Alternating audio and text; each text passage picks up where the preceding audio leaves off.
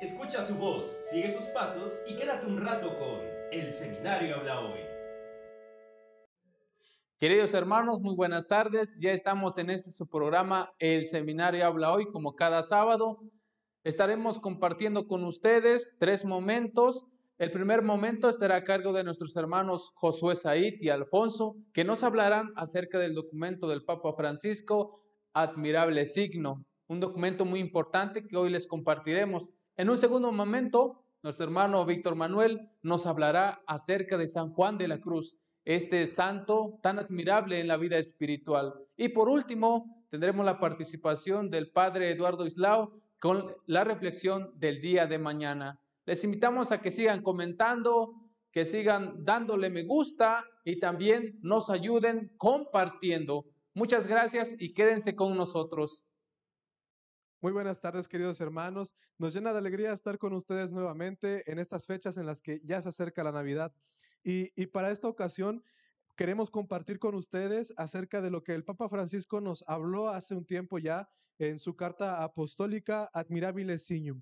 Y, bueno, el día de hoy queremos comentar con ustedes esta parte especialmente del pesebre, el significado que el pesebre tiene para nosotros los cristianos.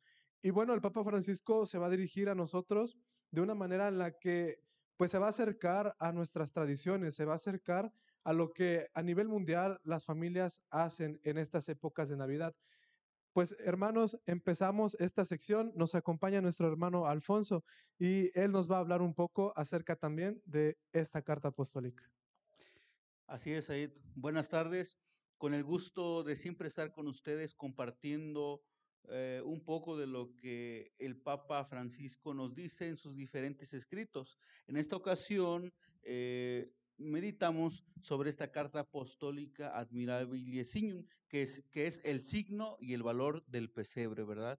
El Papa Francisco eh, dice que esta carta la hace con el fin de animarnos a nosotros, a nosotros que ya en esos días, muchos ya seguramente allá en su casa, están poniendo el, nacimiento, ya en días pasados lo pusieron, o en esos días lo pondrán. Precisamente el Papa Francisco eh, invita a todas estas personas, y nos invita a nosotros a que hagamos este signo del pesebre, este nacimiento, lo hagamos con un verdadero amor y mirar hacia a Jesús, quien es el que está naciendo. Claro, y es interesante cómo el Papa Francisco menciona que el nacimiento, el pesebre, se pone eh, en básicamente todos los lugares, desde las escuelas, las, las plazas, los hospitales. Y bueno, especialmente en casa es importante eh, porque las familias se reúnen para poner el nacimiento, se reúnen para poner este pesebre. Y dice el Papa Francisco que, que es una tradición que a él, a él le, le fascina que, que se realice y dice que incluso él desea que en, los lugares en los que se ha perdido esta tradición, pues vuelvan a hacer, se vuelva a tomar en cuenta. Y, y bueno, las personas que no lo conocen, que lo empiecen a realizar también, ya que es algo que une a las familias y une también a la sociedad. Sí, así es indudablemente.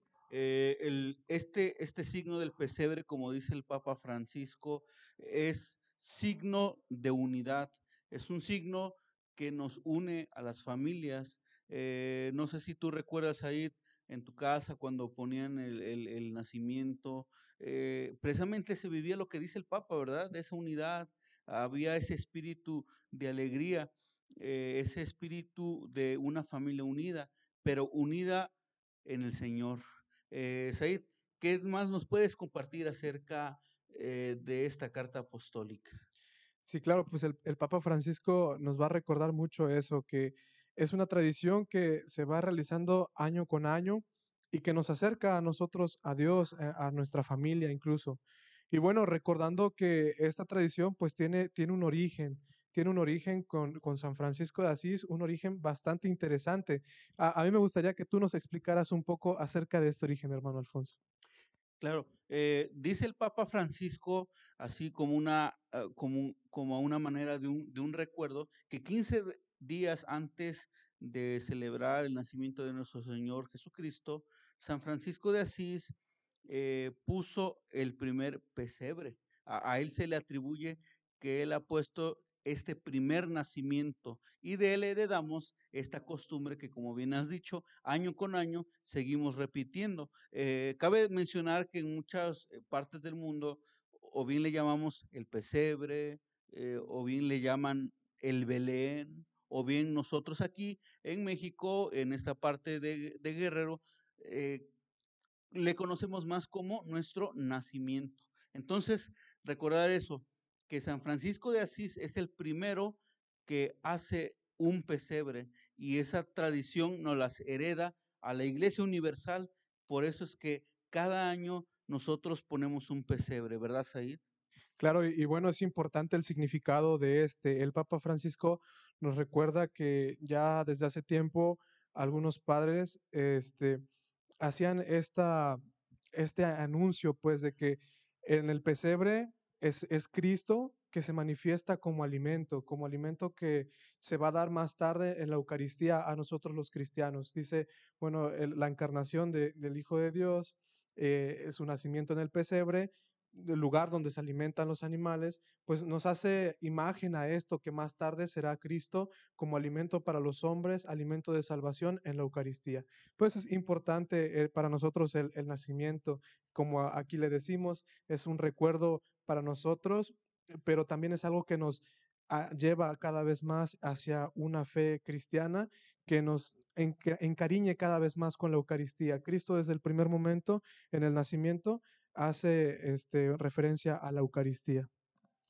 Claro, así es. Bien importante lo que acabas de señalar y que el Papa también nos pide lo, lo tengamos bien presente, que ver en este signo admirable, admirable del nacimiento, ver a nuestro Señor que se entrega en esta humildad, como bien lo has dicho, en esta pobreza, eh, eh, siendo Él el Señor de señores, el Rey de reyes, viene a nacer en estos lugares tan pobres, ¿verdad? Porque ya no, recordemos que ya, no había espacio, ¿verdad? En, este, en los lugares de posada y lo único que había era este, este establo con los animales, entre sus bebederos, donde comían, y allí nace nuestro Señor.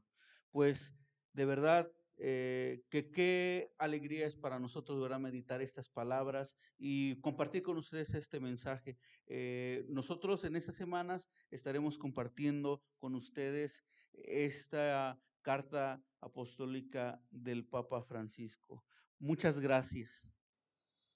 Muy buenas tardes, hermanos. Gracias que nos acompañan nuevamente aquí en su programa El Seminario Habla Hoy, en esta sección donde estamos hablando de un santo.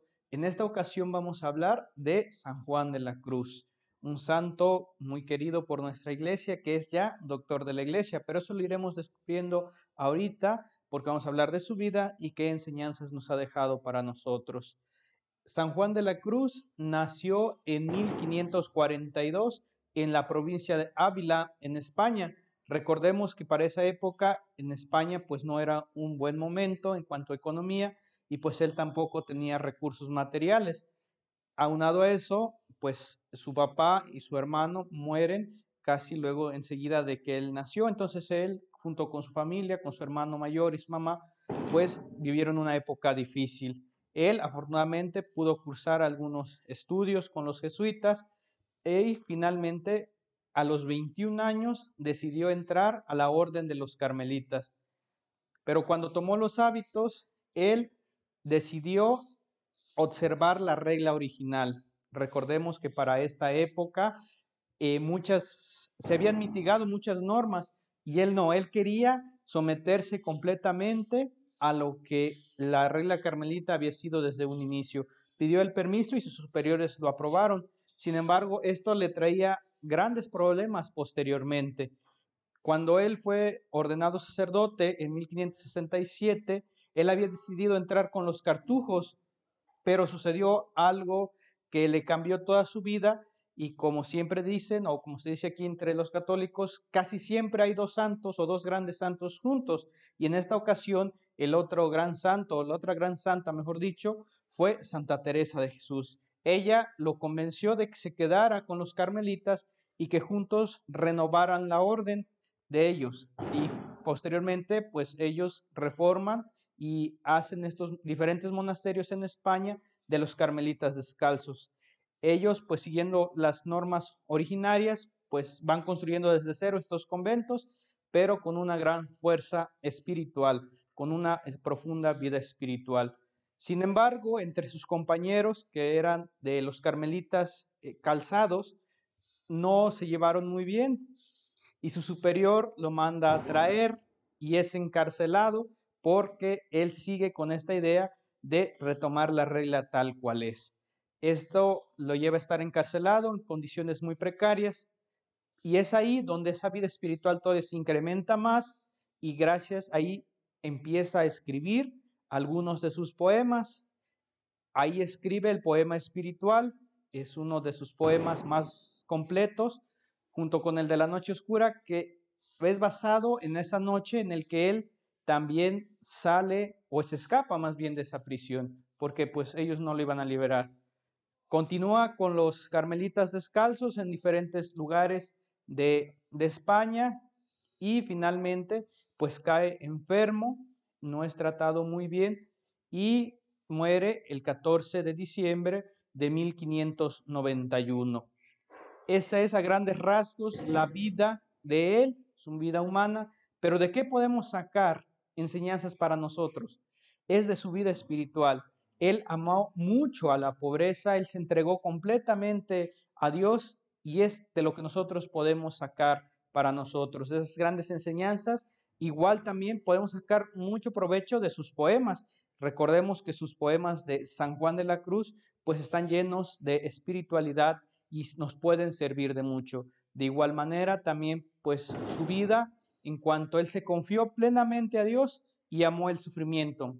Entonces, hermanos, cada vez que tengamos algún sufrimiento, ofrezcámoslo al Señor, como lo hizo San Juan de la Cruz, y eso es lo que nos puede dejar a nosotros. Así que vamos a pedir su intercesión. San Juan de la Cruz, ruega por nosotros. Muy buenas tardes, estamos una vez más aquí con ustedes para compartir la meditación del Evangelio de este domingo cuarto de Adviento. Ya estamos cada vez más cerca de la Navidad, ya estamos cada vez más cerca del gran acontecimiento. Y, el Evangelio el día de hoy nos va a hablar de algo muy importante. Vayan buscando allí en su Biblia. El Evangelio de San Lucas es el capítulo 1, versículos del 39 al 45. E, esta parte del Evangelio nos va a hablar de la postura que toma María frente al proyecto de Dios. Y es una postura que nosotros como cristianos también debemos, debemos seguir. Vamos a escuchar el Evangelio, les vuelvo a repetir, es San Lucas capítulo 1, versículos del, perdón, versículos del 39 al 45.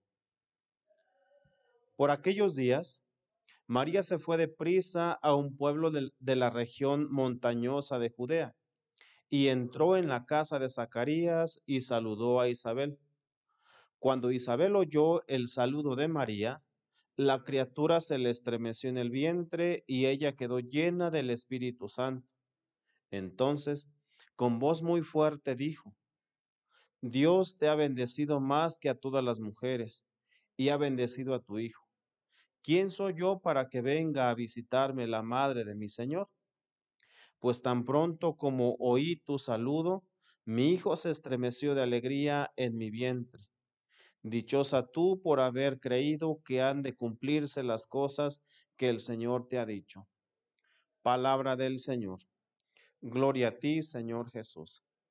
Les decía, eh, escuchamos en domingos anteriores, en días anteriores, la propuesta de Dios hacia la Virgen María. Y, de parte de ella escuchamos la respuesta, un sí, un sí que, que nos beneficia a todos nosotros. Pero ahora estamos viendo la, la consecuencia de este encuentro de María con Dios. Pudiéramos llegar a pensar superficialmente, ¿no? Pues si María va a ser la madre del Hijo de Dios, pues, pues que le sirvan, ¿no? Jesucristo más adelante va a decir en los evangelios, yo no vine a ser servido, sino a servir. Y la prueba la tenemos también en María. El día de hoy el Evangelio nos invita a reflexionar sobre la postura cristiana, sobre eh, nuestra actitud frente a la necesidad de, de los demás. Eh, sabemos eh, que María se fue a la región de Judea, las montañas de, de, Judea, montañosas, dice aquí, la zona montañosa de Judea, a servir a su prima Santa Isabel, a su prima Isabel. ¿Cuál era la situación de ella? Pues estaba embarazada también, era una mujer anciana. ¿Cuál es la, situación un tanto peligrosa? Y, y María eh, toma la decisión, voy a servir. Y es precisamente esta la expresión del amor, la expresión de la caridad. La máxima expresión de la caridad es el servicio. Y, precisamente del día de hoy nos vamos a, a, reflexionar sobre el servicio que nosotros, que ustedes hermanos, que a través de, de estos medios, pues nos, nos siguen el servicio que estamos prestando como cristianos, como seres humanos. Hoy por hoy la sociedad se caracteriza por, por eh, la, pereza, por el, menor esfuerzo, y el cristiano no debe ser partidario de estas posturas perezosas. Al contrario, el cristiano debe caracterizarse por el servicio, por la ayuda a los demás. Y en este caso María nos pone el ejemplo. Pudo haber tomado otra decisión, bueno, yo voy a ser la madre de tu hijo, pues necesito que me sirvan. No es así. No es así y es un ejemplo, un testimonio para todos nosotros. El servicio, el servicio que nosotros prestamos, que ustedes prestan a ustedes hermanos que son agentes de pastoral probablemente, el sacrificio que ustedes hacen al, tomar la decisión de ir a visitar a los enfermos, la decisión de ir a, a, leer la palabra de Dios en la celebración eucarística, eh, todo el servicio que se realiza en, en pos de Cristo, en pos de, de la iglesia misionera, es precisamente mirando a Jesucristo primero y segundo, el día de hoy lo vemos, a la Santísima Virgen, el servicio. No digamos el servicio que dan los hermanos en los hospitales, estas hermanas religiosas enfermeras, todos los carismas que el Espíritu Santo ha inspirado dentro de nuestra iglesia, son precisamente en pos de Cristo primero, y segundo, en pos de la Santísima Virgen María. Es pues una invitación a mantener la llama encendida, es una invitación a mantenernos con la esperanza al 100, porque sabemos que todo lo que hagamos de antemano será recompensado. Todo lo que hagamos en pos de los necesitados. Creo yo que este tiempo de adviento, tiempo propicio para hacer el bien tiempo propicio para prepararnos y recibir ese gran acontecimiento, el nacimiento del Hijo de Dios, la entrega a, los demás, la entrega a mi prójimo, al necesitado, ¿verdad? La entrega a aquel hombre, a aquella mujer que no tiene quien le escuche probablemente. Qué bonito sería que esta Navidad a nuestra mesa invitáramos a algún necesitado a lo mejor puede ser eh, no precisamente alguien que ande en la calle. Muchas veces es nuestra misma familia, es nuestros mismos seres queridos que necesitan ser tomados en cuenta, que necesitan ser tomados y amados de, parte de Dios por los brazos, por el corazón de nosotros mismos. No me queda más que despedirme y, pedirles también a ustedes que, que sigan orando que sigan orando por todo lo que se hace dentro de la iglesia, que todo rinda fruto, que esta Navidad pues sea rica en frutos de santidad, sea rica en frutos eh, que den la entrada al cielo, que abran las puertas del cielo. No sin antes eh, enviarles un saludo, ya el próximo próximo domingo que nos volvamos a encontrar aquí será Navidad, ya estaremos festejando el nacimiento del Hijo de Dios y pues desde hoy les envío un fuerte abrazo con, los, con el cariño, con el amor que Jesucristo lo, lo puede expresar a todos nosotros. Les doy la bendición, no sin antes decirles que, que, aquí en el seminario seguimos orando por ustedes, que aquí en el seminario tienen su casa y, si es necesario que, que necesiten algo de nosotros. Y si está en nuestras manos, por supuesto, cuenten con ello. El Señor esté con ustedes y con tu espíritu. La bendición de Dios Todopoderoso, Padre, Hijo y Espíritu Santo, descienda sobre ustedes y permanezca para siempre. Amén. Feliz, felices últimos días de Adviento. Que Dios me los bendiga. Gracias por sintonizarnos. Los esperamos la próxima semana en su programa El Seminario Habla Hoy. Escucha su voz.